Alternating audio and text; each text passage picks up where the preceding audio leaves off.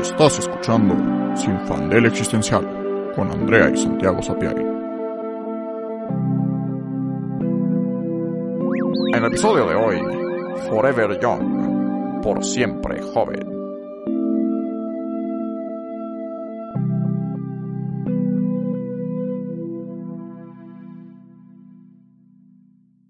Hola, soy Andrea. Y yo soy Santiago.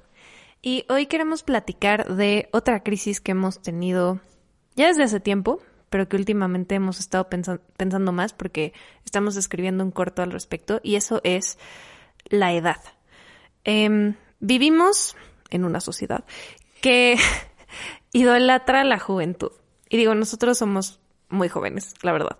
Tengo 26, Santi tiene... 22. ¿22? 21, ¿no? No, no sé. ¿Qué año es? ¿22? 22, tengo 22 años. Santi, es claro, es del 2000. tiene 22 años. Sí. Los acabas de cumplir, claro. Sí, ah, sí, eh, cierto. Pero bueno. Así pasa. Somos jóvenes, estamos chavos. Pero, pues vivimos en una cultura que nos da mensajes constantes, ¿no? De lo importante que es ser joven y saludable. Especialmente a las mujeres hay un rollo como muy denso de que después de los 30 básicamente eres una bruja vieja y horrible, que no es cierto. Este, pero... lo relacionado con la belleza también. Que digo, no vamos a hablarlo ahorita tan detenidamente, pero, o sea, justo también es un rollo de... Ser bello es ser joven. Exacto. Y que entonces hay toda una cultura de la juventud y la belleza y se pone denso. Pero bueno, ese es otro tema. Ajá, es, luego creo que ya hemos hablado de la belleza y lo, lo volveremos a tocar seguramente porque hay más que hablar. Pero en cuanto a la juventud, la crisis que hemos tenido últimamente es el pensar que, pues si nos va bien, inevitablemente nos vamos a hacer viejos. Y hacerse viejo implica muchas cosas. Implica canas, implica arrugas, pero eh, eh, al menos a mí personalmente eso no me aflige mucho más que eso, creo que implica que tu cuerpo deja de ser como es ahorita. Y no hablo del sentido estético, sino de cómo funciona, ¿no? Empiezas con pues dolores o incomodidades o cosas que antes no tenías y que es algo que hemos visto que pues, le pasa a gente de nuestra familia que es más grande porque es un proceso normal y así pasa, pero que nos ha hecho reflexionar y pensar mucho, ¿no? De, de qué va a pasar cuando nosotros nos hagamos grandes y, y cómo eso tiene un efecto en quienes nosotros pues vamos a ser en ese momento y cómo nos vamos a autopercibir. Sí, exactamente, porque, o sea, pues justo nosotros, hablando de nuestra familia Sapien, este, tenemos dos abuelos y este, tíos y así, y, o sea, no que estén grandes, porque si me escuchan me matan. Y no, no están grandes. Todos los tíos así de, ¿qué Pero, dijiste, sí, ¿qué dijiste? Sí, no, no, no, no están grandes, súper jóvenes. Pero pues el tiempo pasa, ¿no? Y conforme el tiempo ha pasado, este, pues sí, o sea, todos en la familia tienen algo, ¿no? O sea, que si algo en las rodillas o que si no escuchan tan bien o que si esto o el otro y hablando específicamente de nuestros, eh, específicamente de nuestros abuelos, pues sí, o sea, el cuerpo cambia y, hay problemas. O sea, y como todos en la edad, o sea, sí, o sea, súper raro que neta no tengas nada, pero todas las, o sea, lo más probable es que algo te va a pasar, ¿no? O sea, vas a tener justo un estómago súper irritable, te van a doler las rodillas, te van a doler los pies, las articulaciones, igual ibas a perder justo algo de escucha o algo de vista, este, igual si te va a caer el pelo, eh, o sea, justo, obviamente, pues como hombre, pero también como mujer, ¿no? O sea, muchas mujeres empiezan Pierdes a pelo. pelo. Eh, con nuestros abuelos. la espalda. O sea, creo que justo con nuestros abuelos, pues hay cosas como las más normales, o sea, tienen, la verdad es que para su edad están excelentes, porque pues están totalmente lúcidos, totalmente, este, pues, o sea, ellos viven solos, pueden cuidarse solos, pero obviamente llegas a cierta edad en la que vas a tener pues cambios, ¿no? O sea, ellos no, no escuchan, entonces tenemos que, digo, traen aparato, entonces en realidad en su día a día no es tanto rollo, pero si se quitan el, el, aparato pues no escuchan, tienen que usar lentes pues para leer ciertas cosas, cosas muy normales, pero que ha sido difícil, yo creo, para ellos aceptar y que es normal porque pues nosotros ahorita como que es muy difícil a lo mejor comprenderlo a un nivel tan fuerte porque no lo hemos vivido todavía en carne propia, pero yo sí me imagino, no sé, en mi caso particular, yo hago yoga, soy súper flexible, siempre como que gran parte de mi experiencia en el mundo es la movilidad, o sea que yo no sé, voy caminando en mi cuarto y si tengo las dos manos ocupadas, abro la puerta con el pie. O sea, puedo levantar mi pierna para abrir la puerta. Entonces, ese tipo de cosas que para mí son como normales, que a lo mejor, pues cuando sea más grande no voy a poder hacer. Sí, Andrea de chicos nos atacaba con los pies y nos pellizcaba aquí a Efraín el productor y a mí. Este, literalmente con los pies y, o sea, como pellizcos fuertes y poderosos. O sea, peor que con el pulgar, yo creo. O sea, los de dedos verdad de era- los pies. Sí, con los dedos de los pies, así como ninja y nos Ah, pellizcaba. sigo teniendo esa habilidad, lo descubrí porque le dije a Hugo, a mi novio, que si me dejaba pellizcarlo con los pies y sí pude. pero ese tipo de cosas que a lo mejor suenan absurdas, pero que es como, pues para mí es mi experiencia diaria, ¿no? O que me puedo justo sentar de la forma que yo quiera y no me duele, o me puedo estirar y etcétera. Y que con la edad es muy probable que vaya perdiendo esas habilidades o que ahorita pues yo escucho perfecto, nunca he tenido problemas del oído y seguramente voy a ir perdiendo el oído. O yo no uso lentes, pero sé que en algún punto pues simplemente por vista cansada y porque así pasa, voy a tener que usar lentes para leer de cerca, como mis papás, mis papás nunca usaron lentes en su vida y ahorita usan lentes para leer ciertas cosas. Y pues ni modo, o sea, es lo que es, pero entiendo y no es que me preocupe, pero sí me causa como una crisis el pensar como de fuck, este, o sea, este cuerpo en el que vivo ahorita, esto a lo que estoy tan acostumbrada, a esta libertad, va a dejar de ser. Y creo que esa es la crisis, o sea, para mí más allá de pensar como, ay, me voy a arrugar y eso, eso me vale madres, pero el, el hecho de yo como mi libertad, que yo concibo como mi movilidad, puedo perderla, es, es complicado y entiendo por qué la gente se resiste tanto a envejecer y por qué causa como una crisis tan fuerte.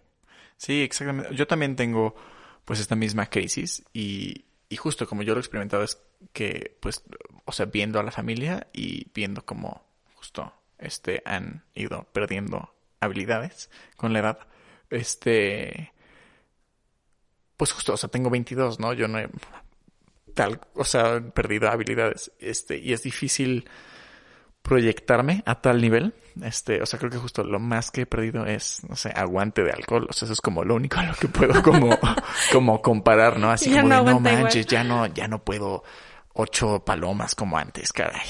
Qué, qué difícil es la vida. Pero bueno, sí, o sea, con este ejemplo estúpido puedo como proyectarlo y así de, o sea, pensar qué del día en el que, pues justo ya no pueda leer tanto tiempo como antes.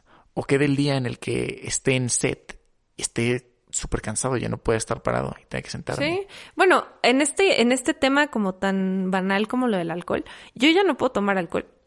O sea, realmente, porque siempre me ha caído mal el estómago, pero antes tenía un aguante así brutal, o sea, de vikingo, ¿no? Entonces, como a los 20, podía tomar un buen y me dolía la panza, pero me tomaba un sal de uvas y ya. Y al día siguiente amanecía como nueva, nada de cruda. Y con el tiempo cada vez me costaba más trabajo tomar alcohol, no por un tema como de aguante, sino porque me caía mal al estómago. Y ahorita estoy en un punto en el que ya decidí que prefiero no tomar alcohol, porque me tomo una copa de vino y me cae muy mal al estómago. Y digo, nunca, nunca consumí mucho alcohol, realmente como que nunca fue mi máximo. Pero son esas cosas que yo como, dude, damn. O sea, tengo 26, ¿no? ¿En qué momento pasó esto? O por ejemplo, Hugo, mi novio, se volvió intolerante a la lactosa. Y tiene, o sea, tiene 27. Como que dices, no manches, ¿en qué momento? Y porque son cambios del cuerpo y que no deberían ser como patologizados o pensados así como de no manches. Entre más envejeces, pues te va a ir de la chingada, porque creo que esa no es una manera de vivir. No puedes pensar así, más bien creo que es un privilegio el envejecer. Pero sí es algo de lo que creo que no se habla y que también como hay una tiranía de que tienes que fingir que no está pasando. O sea, tienes que verte joven para siempre, especialmente si eres mujer. Si eres mujer, tienes que verte joven forever. O si no, estás mal, ¿no? Te dejaste ir, estás demacrada, bla, bla. Y es como, güey, no, tengo 80, no mamen. Pero hay como esta tiranía de que no se te note la edad. Sí. Y de que si, si admites estas cosas, ay, pobrecito, pobrecito. Y nadie quiere que lo vean con condescendencia. O sea, es Claro. súper deshumanizante. Sí, sí, justo, o sea, no puedes verte viejo, pero también es una tira de que, una tiranía de que no puedes sentirte viejo y obviamente entonces no puedes expresar que te, que te sientes viejo y no puedes expresar pues justo la pérdida de, de capacidades. Y creo que lo más intenso aquí es que, o sea, al final, cuando empieza a sentirse la edad y el cuerpo empieza a envejecer, este, como en decadencia, la mente sigue muy bien. Y entonces tu cuerpo ya no te da, pero en tu mente sigues teniendo 30, digamos. Pero el cuerpo ya no puede igual. Y entonces se siente como una traición. O sea, como que tu cuerpo te traicionó porque tú podías hacer estas cosas. Tú podías hacer estas cosas y ni siquiera pensabas como dos veces al respecto. Y ahora no puedes hacerlas. Y necesitas ayuda, idealmente. Pero entonces no quieres aceptarlo y entonces no, o sea, lo voy a hacer porque lo voy a hacer, o sea, la de huevo lo voy a hacer porque yo lo podía hacer y lo puedo, sigo pudiendo hacer. Y ahí es donde justo mucha gente más grande se pone como en situaciones de peligro, como por una, la calificamos como necedad de querer hacer cosas que ya no pueden. Pero creo que justo fallamos en entender que viene de un lugar de, de, o sea, justo de profunda crisis de identidad, de, de yo siento que sigo pudiendo hacer todo y ya no puedo, pero podía. O sea, esa impotencia. Y es un tema de control, porque eh, toda nuestra vida, si no, o sea, si no experimentamos como alguna enfermedad muy fuerte o vivimos con una discapacidad, pues generalmente sentimos que tenemos cierto control sobre nuestro cuerpo, ¿no? O sea, también creo que de ahí viene gran parte de esta idea del wellness y el fitness y etcétera, etcétera, que es como, mira, si haces el suficiente ejercicio y te cuidas, todo va a estar bien. Y, y, y, vas a envejecer bien y tu cuerpo va a estar bien y casi casi vas a ser joven y hermoso para siempre. Y no es cierto. O sea, es verdad que, que, hay cosas que ayudan, ¿no? Que bajar tus niveles de estrés y tener cierto este, movimiento diario y pues no sé, si haces eh, ejercicios de estiramiento, pues ayudas a que tus articulaciones no se atrofien, etcétera. O sea, eso sí existe, pero nada te va a salvar de envejecer. Y es muy difícil aceptarlo en la cultura en la que vivimos, porque además no existe esta como reverencia y profundo respeto hacia las personas mayores que existen en otras culturas. Entonces, siento que también muchas personas más grandes se sienten como que se están volviendo invisibles, porque ya no hay, pues justo, si ya no son jóvenes y ya no son, eh, pues capaces de hacer cosas que antes podían hacer, y ni siquiera se les da como crédito como por otras cosas, ¿no? Por, no sé, su sabiduría, su experiencia acumulada, etcétera, pues queda un, un vacío, ¿no? Es como, pues ahora qué soy, o sea, ahora qué, qué hago, para qué sirvo, etcétera, y que todo esto se relaciona pues con el capitalismo, porque la juventud, o sea, el hecho de ser capaz, entre, comi entre comillas, y de, de ser este productivo y etcétera, pues viene del capitalismo, ¿no? Eres un trabajador que nos sirve o no. Eres capaz de seguir trabajando y de seguir produciendo o no.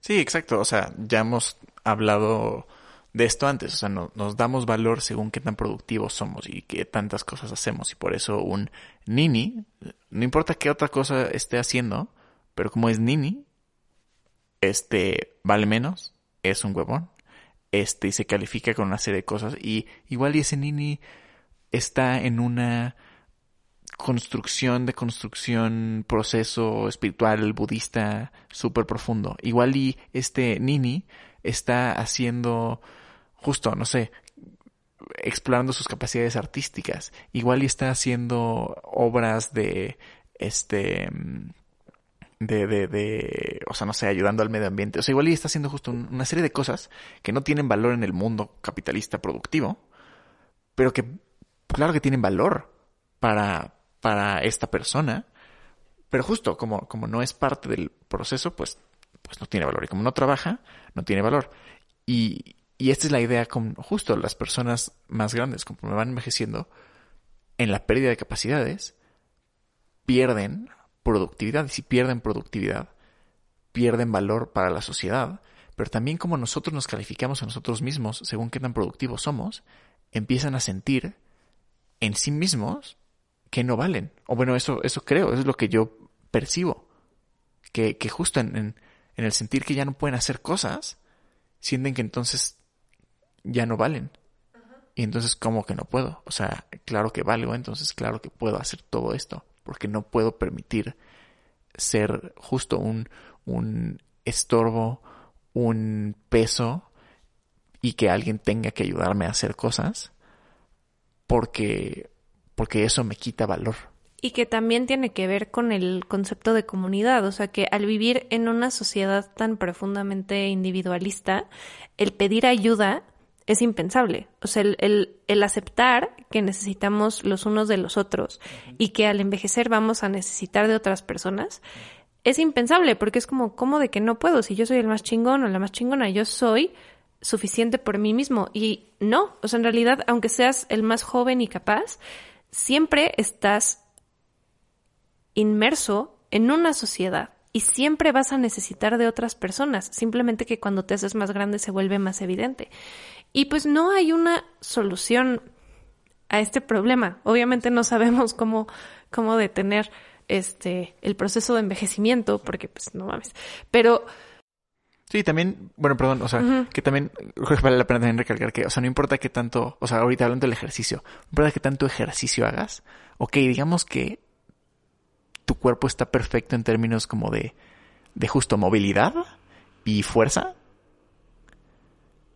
pero incluso con todo el ejercicio del mundo te puede fallar el estómago y entonces ya no puedes comer justo lácteos y ya no puedes comer cierta comida. ¿Y qué tal si eras una persona que amaba la comida? Yo pienso eso de mí, o sea, pensando como en la lógica de que todos al envejecer vamos a tener algún tipo de, de problema en el cuerpo, o sea, que algo de nuestro cuerpo va a fallar.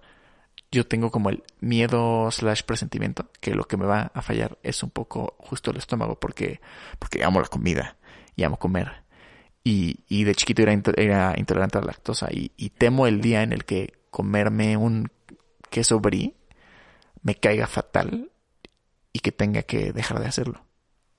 Y, y, y así, ¿no? Y justo, igual no importa que tanto ejercicio hagas, te pueden salir cataratas.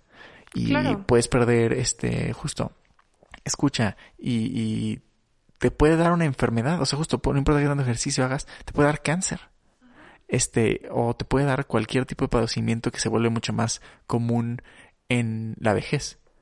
Y creo que no hay, o sea, no hay escapatoria a esto, pero nos venden muchas panaceas, ¿no? Que es como de, claro, mira, si te tomas este suplemento alimenticio diario, ya, ¿no? Mira, esta planta que viene de la India y entonces bajada por los monjes budistas y le cagó un mono y no, no y entonces ya con eso ya te salvaste. O si haces ejercicio diario, vas a estar bien siempre. Y no es cierto. Nada de eso es cierto, no hay ninguna garantía en la vida y creo que es algo de lo que hemos platicado antes.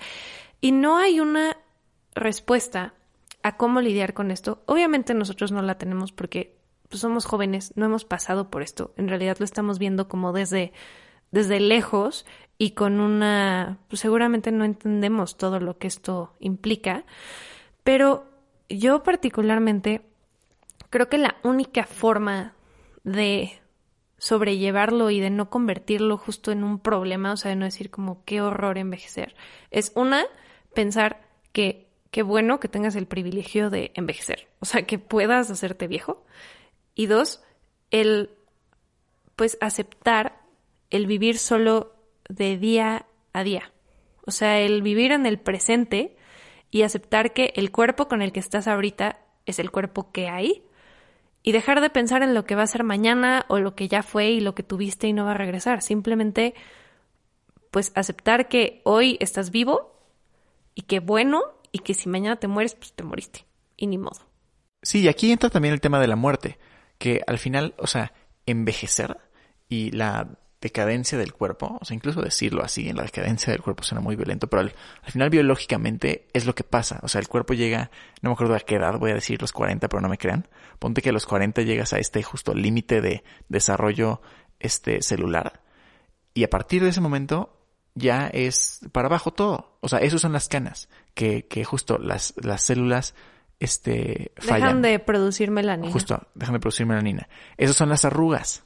Dejas de producir colágeno y elastina. Exacto, y esos son justo todos los indicativos de la vejez, es que al final el cuerpo sí está shutting down poco a poco, hasta el punto en el que ¿Te mueres? ya no pueda funcionar más y, y sí, o te mueres por causas naturales o, o pues ahora te mueres en el proceso, eh, ¿no? Pero, pero bueno, sí, o sea, al final, entonces la vejez es un indicativo irrefutable de que te vas a morir. O sea, de que estás pues más allá que para acá, como dicen burdamente, ¿no? Porque, o sea, justo nosotros tenemos 22 y 26 y no es que no nos podamos morir, nos podemos morir mañana, me puedo morir hoy en la noche de regreso a mi casa, ¿no? Y sé eso, pero lo veo como una, aunque es una posibilidad, lo veo lejano, porque pienso como, bueno, si logro evitar todas las posibilidades de muertes este, antinaturales o prematuras, digamos, antes de llegar a la vejez, pues en realidad no tengo que preocuparme por la muerte. Pero ya que llegas a la vejez, ya no es solo evitar justo accidentes que te lleven a la muerte, sino que ya estás en cuenta regresiva hacia la muerte. O sea que incluso aunque logres evitar todo, ya vas para allá y vas a llegar antes o después. Y que no estamos, como lo hablamos en el episodio de la muerte, social, culturalmente, no estamos educados, programados para aceptar nuestra propia mortalidad y para aceptar nuestra finalidad.